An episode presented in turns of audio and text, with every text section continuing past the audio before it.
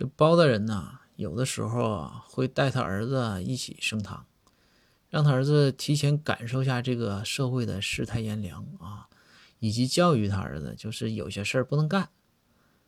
这一天呢，升完堂之后，包大人带着他儿子出来下堂，正好赶上庞太师来，想跟包大人 套套近乎。这两个人，你说表面上那礼仪该有的点有，对吧？互相之间鞠鞠躬啊，问问好。这个时候包大人儿子在呀，包大人就说：“说快快，给这个给给给大爷问个好。”这庞太师也等着呢，非常兴奋的。然后，但是包公这儿子吧，就有点就内向，不太不太敢说话。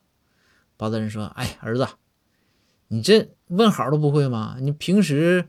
你爸怎么说话，你就怎么问呗，对吧？然后这个时候，包大人的儿子鼓起勇气就说：“对着庞太师一鞠一鞠躬，就说‘狗头铡伺候’。”